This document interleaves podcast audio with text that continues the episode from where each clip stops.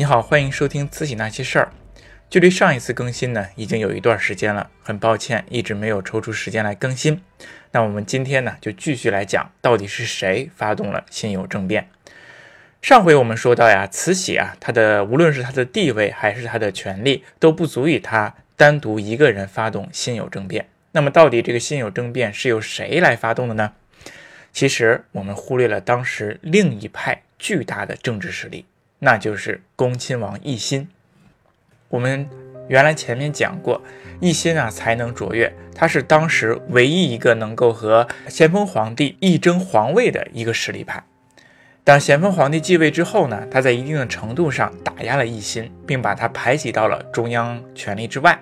尽管如此呢，奕欣还是凭借着自己的能力和人脉，建立起来了自己的集团。他掌握了总理衙门。他的老丈人啊，桂良是三朝老臣，文华殿大学士，而管理户部的左右侍郎文祥、宝剑都是他的左膀右臂，还有管理兵部的贾珍，还有邹主培这样的人。奕欣的党羽呢，可以说是遍布当时的财政部、军事部等等。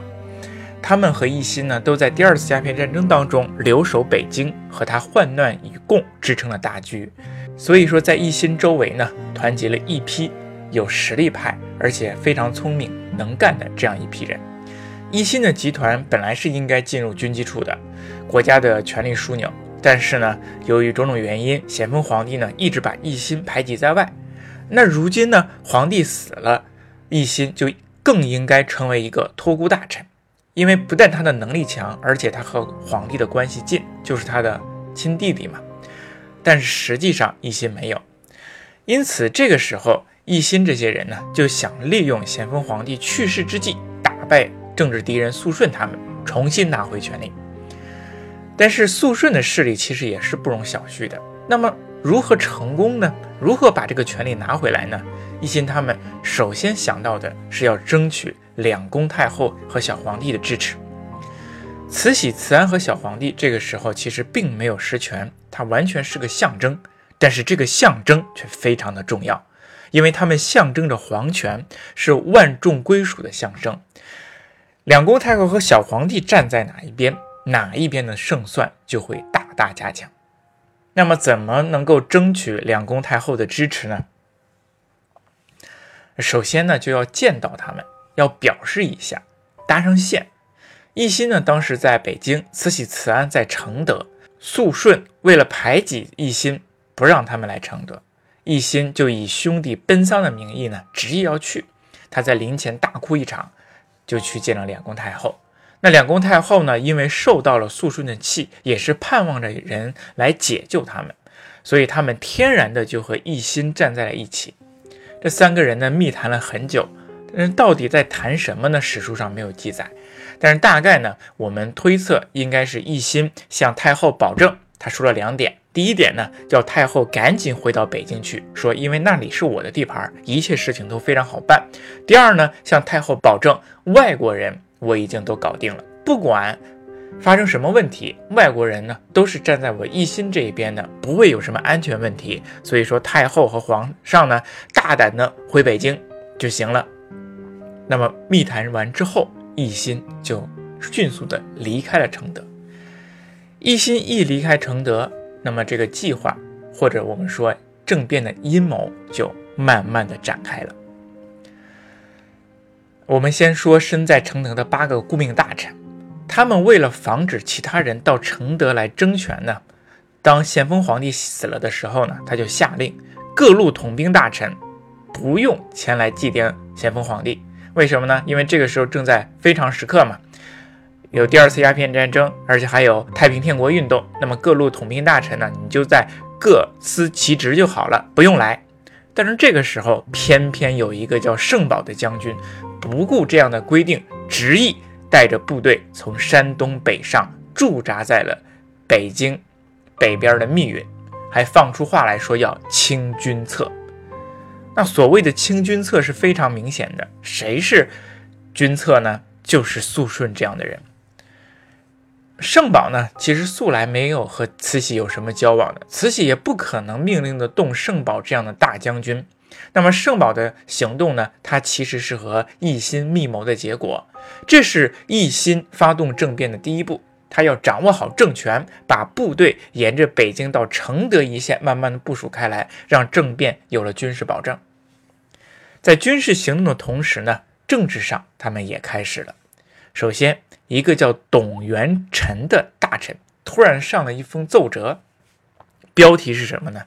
是奏请皇太后全理朝政，并另减亲王辅政。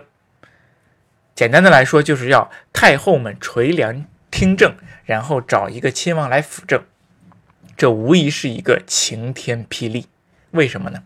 因为清朝啊，素来没有太后垂帘听政的说法。那么这一个奏折就像一个晴天霹雳一样，让密布在皇太后们和肃顺头上的乌云炸开了一声响雷，直接就引起了太后和顾命大臣之间没有硝烟的战火。顾命大臣呢，他先把奏折递给两宫太后看，来看他们的反应。那两宫太后对这个奏章什么反应呢？他们有没有说啊？太好了，我们就是要垂帘听政？没有，肯定不能这么说。他们采取的方法是不表态、不回复，就是说，呃，肃顺把这个奏章拿回来之后，他们留中不发。留中不发呢，是古代皇帝处理奏折的一个种方法。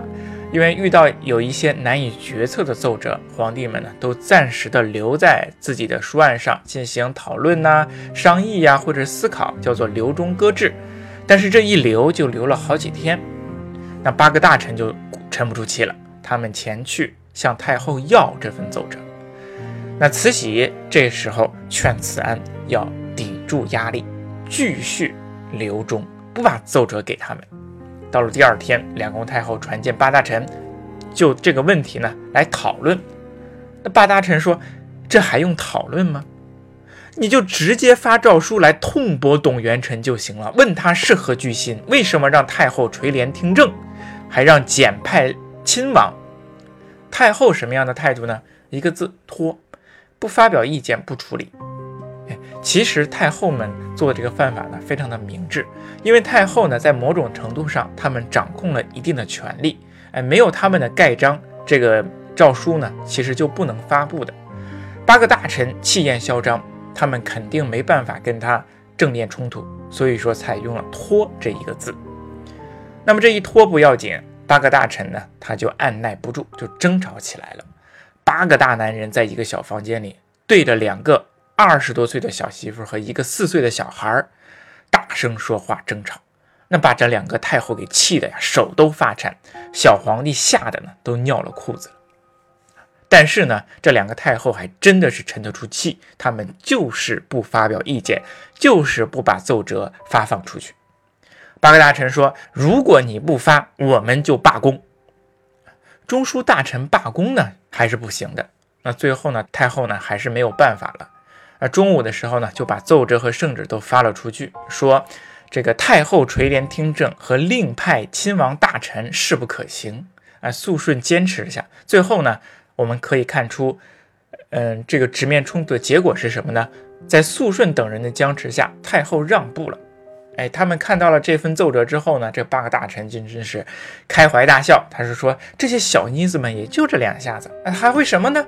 啊，史书上记载是笑称响彻远近呢。他们否定了太后垂帘听政，打压了董元淳，还排挤了太后的用章权。那么在这场较量当中呢，我们可以看出两个太后输了，但是这种输却是表面上的输，实际上肃顺他们犯了一个极为严重的错误，那就是逼宫啊，把皇帝都吓得尿裤子了，为他们以后呢得了一个重要的罪名，那就是恫吓皇上有不臣之心。这次较量当中呢，八个大臣的气焰是高涨到了极点。慈安和慈禧挣扎后失败了，更让他们尝到了胜利的快感。那同时呢，他们却失去了朝局的人心，逆旨痛驳、停征吵闹、罢工威胁，这些种种行为都特别有失绅士。他们就像在欺儿孤儿寡母。然而，这对孤儿寡母在其他人看来确实是王权的象征。肃顺他们给别人的印象，那就是权臣霸臣，要挟天子以令诸侯。所以说。本来呢，肃顺在前一波的反腐运动当中呢，就得罪了很多官员。那么现在又这样，更是不得人心。所以很多的大臣都默默地站在了两宫太后和小皇帝的那样身边，去同情他们，去支持奕欣集团。那么我们再说奕欣，奕欣呢，他掌握了呃京城周围的部队，得到了两宫太后的支持。更重要的呢，还有朝廷舆论的支持。接下来，那么他们干什么呢？就是要说动八位顾命大臣，尽快的把咸丰皇帝的这个呃尸首呢迎回北京。要按说迎回北京呢，并没什么问题，因为中枢权力嘛，必须得回到北京办公。但是在这个过程当中，肃顺犯了一个致命的错误，就是。他们把两宫太后、皇帝和自己分开了，那就相当于把皇权丢了。怎么回事呢？是因为他们先让两宫太后和小皇帝于十月二十六号的时候从小道先行回宫，然后肃顺等人呢在护送着咸丰皇帝的灵柩，慢慢的从大路上的走，直到十一月一号才到达北京。其实肃顺他们真的是特别大意，他在这里犯了一个致命的错误。那就是让两宫太后和小皇帝先行和自己分开，那其实就等于他们把皇权丢了。等太后一到了北京，立即和恭亲王奕欣接上了头，展开了下一站的行动计划。其实一心皇帝早就布置好了，他们在军事上和舆论上都做好了准备，接下来的行动就特别简单。等肃顺这些人一到北京。没有军队护卫的肃顺立即就被人逮捕起来了。那肃顺还说呢：“你们抓我干什么呀？”这个抓捕的人说：“我们奉诏行事啊。”肃顺说：“我们还没有到，哪里来的诏书啊？”你瞧瞧，肃顺直到临死，他还没有回过劲儿。那当然，这些抓他的人并不管那么多呀，就直接把肃顺这一干人抓下来了。肃顺都已经沦为阶下囚，接下来的事情就更好办了。两宫太后和奕欣立即宣布八位大臣的罪状。判处了肃顺、端华、载元这些三个人凌迟处死啊！但是呢，太后为了体现宽容，改肃顺为斩首，端华和载元上吊自杀，留了个全尸。那么其他的五个人革职，永不叙用。那么他们的党羽怎么办呢？却全部没有追究责任。这就体现出了呃奕欣和两宫太后政治上的成熟，他们没有。呃，打压把这些人打压到底啊，而是呢利用拉拢的手段从轻处理的。这场政变呢发生的是迅雷不及掩耳之势啊！从十一月三号到八号，短短的六天时间，他们两宫太后慈禧、慈安这两个小媳妇儿和奕欣这个小伙子进行了抢班夺权、处理政敌、更改年号、论功行赏等动作，一气呵成。那真的是成者王侯，败者寇。那么失败了的肃顺就被押到了菜市口。肃顺死的时候呢，其实是非常的悲壮的啊。肃顺当年呢，他当政的时候呢，由于强硬的政策得罪了很多人，所以他被斩首的时候呢，很多原来的政敌都跑过来看。肃顺呢，真的是也是一个男子汉、大丈夫，至死不屈，至死对太后、对奕欣这些人骂骂咧咧，不停口。那么押到太师口之后呢，让他跪下，他誓死不跪，一直仰着头，直着身子，直到这些呃刽子手呢把他的膝盖打碎，他才倒地。最后呢，被他砍头，也是相当壮观的。最后呢，这一场政变就是历史上非常著名的辛酉政变，他重新分配了权力，两宫太后开始重理垂帘听政。我们从整个。过程来看，慈禧其实并不是起主要作用的，一切安排和重要的推动者都是奕欣。其次呢，其实是慈安，因为慈安在名义上还是在法理上，作为东宫太后，都是皇权最核心的人物。如果没有慈安的同意，慈禧一个人她是没有办法卷入到这场斗争当中的。但是然而呢，慈禧呢，她在整个过程当中也没有被动的卷卷入，并不是说一心想带着我玩，我就作为一个被被带者去被动的玩，而是呢，她在整个过程当中呢，积极的参与。慈禧应该是这场政变当中最大的赢家，因为她以最小的代价获得了最大的政治权利。那么接下来呢，就该她和慈安、慈禧之间的权力争夺了。他们在当时面临着一个什么样的政局？他们又是怎么样处理这场政局的呢？我们下次再说。谢谢。嗯，如果你有任何的问题，都可以在留言区进行留言，我们一起进行讨论。谢谢。